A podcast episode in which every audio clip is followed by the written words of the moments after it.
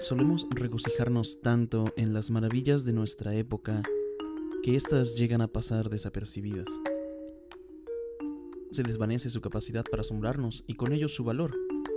Inadvertidamente dejamos de prestarles atención y lo que otrora fuera la última maravilla de la tecnología o una conquista gloriosa producto de la organización de nuestros ancestros, permanecerá en nuestro entorno tan solo como un monumento, como un memorial invisible y desgastado, mencionaba Monsiváis, a batallas ahora olvidadas.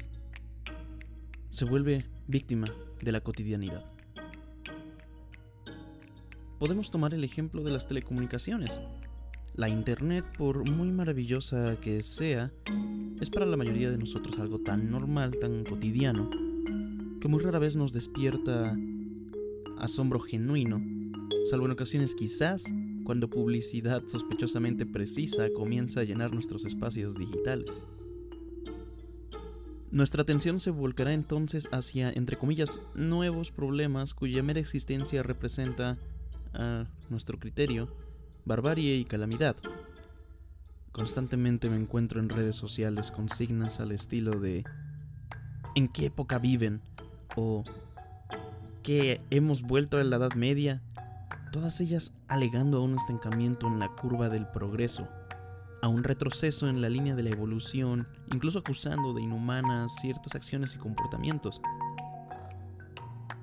Al ver este tipo de comentarios, no puedo evitar pensar que somos sujetos de una incredulidad inconsciente en la que consideramos que las cosas de las que sea capaz la humanidad son solo posibles bajo modelos y técnicas usadas y todavía más importante, aceptadas actualmente. Volviendo al ejemplo del Internet.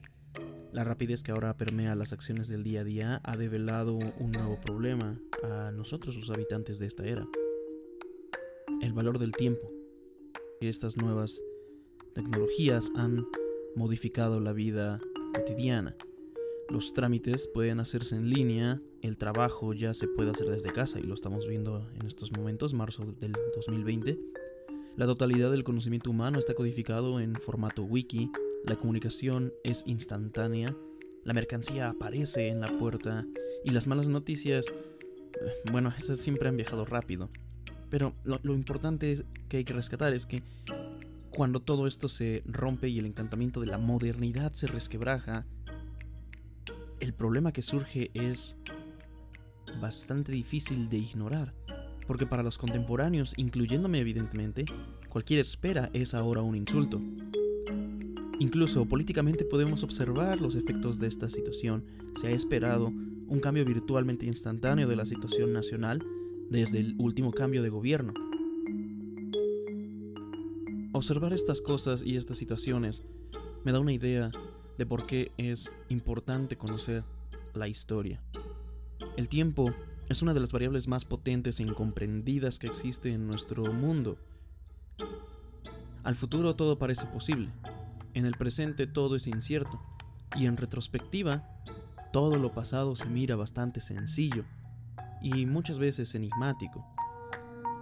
Otra cosa que resulta interesante es la capacidad que tiene la naturaleza el universo, la historia, nuestro propio ego, como quieran ustedes llamarle, para recordarnos que esta realidad no nos pertenece, que a pesar de todo el progreso que logremos, no somos los amos del universo que solemos creernos, y que por más que luchemos por domar la realidad y transformarla a nuestra conveniencia, los avances que hagamos no son definitivos.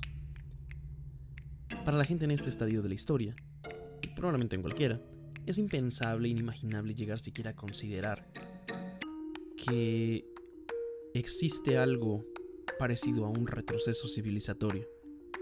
Que una época de avance tecnológico, de innovación, pueda desaparecer entre clamores, aplausos o lamentos, dependiendo el destino y el caso, en el transcurso de una, dos o tres generaciones para quedar en el olvido durante un tiempo indefinido. Sin embargo, semejante infortunio ha ocurrido en varias ocasiones a lo largo de nuestra historia como especie. El más célebre de todos, aquel que marcó literalmente el final de una era, el comienzo de otra, de la tan desprestigiada Edad Media mencionada anteriormente.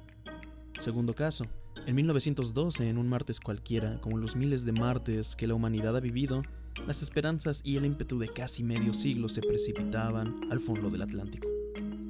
El trágico desenlace del RMS Titanic, cruelmente destinado a compartir temporalidad con su inicio, caía como balde de agua fría sobre el espíritu de las grandes potencias, particularmente en la gran potencia del periodo, Gran Bretaña.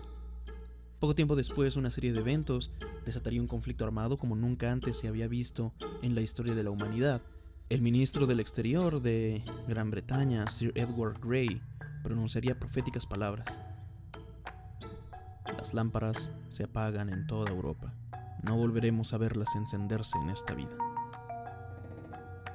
Y en efecto, el mundo que habían dejado atrás aquel que los soldados anhelaban en las frías y fangosas trincheras en la Galia, y que los combatientes llamados desde los confines de los imperios recordaban en sus agónicos últimos alientos en tierras extranjeras y desconocidas, jamás regresaría. El mundo jamás volvería a ser el mismo. Porque incluso si dichas personas fueron afortunadas en sobrevivir a la Gran Guerra, un nombre simple pero suficiente, la pandemia de 1918 y la crisis del 29 asegurarían la continuación del cataclismo, solo que esta vez no en tierras extranjeras, no en un campo perdido, en tierra de nadie, sino en sus propios hogares, en el mismísimo tejido social que los rodeaba y en el que crecieron, al que estaban acostumbrados. Soy Alejandro Pérez. Estudié Relaciones Internacionales en la Universidad Nacional Autónoma de México para mí, la historia importa. Por ello, me he dado la tarea de comunicar los hechos que conforman los distintos episodios en esta vasta continuidad que compone nuestras epopeyas. Puede que la historia no nos brinde respuestas definitivas ni probabilidades favorables, pero ciertamente sirve como una guía sobre qué podemos hacer y, quizás más importante, lo que no deberíamos hacer. El campo de juego aquí es vasto y todas las historias son relevantes, por ello alternaré entre tópicos. Primero, como ciudadano, la historia de México es esencial para mi entorno y, por lo tanto, una buena parte del contenido versará sobre temas relacionados a la génesis y el desarrollo de las civilizaciones en este territorio. Segundo, la historia universal, europea especialmente, también es relevante, pues es la historia básica de la cultura occidental, a la que estamos ligados por azares del destino y por la misma historia. Les agradezco por acompañarnos, sean bienvenidos.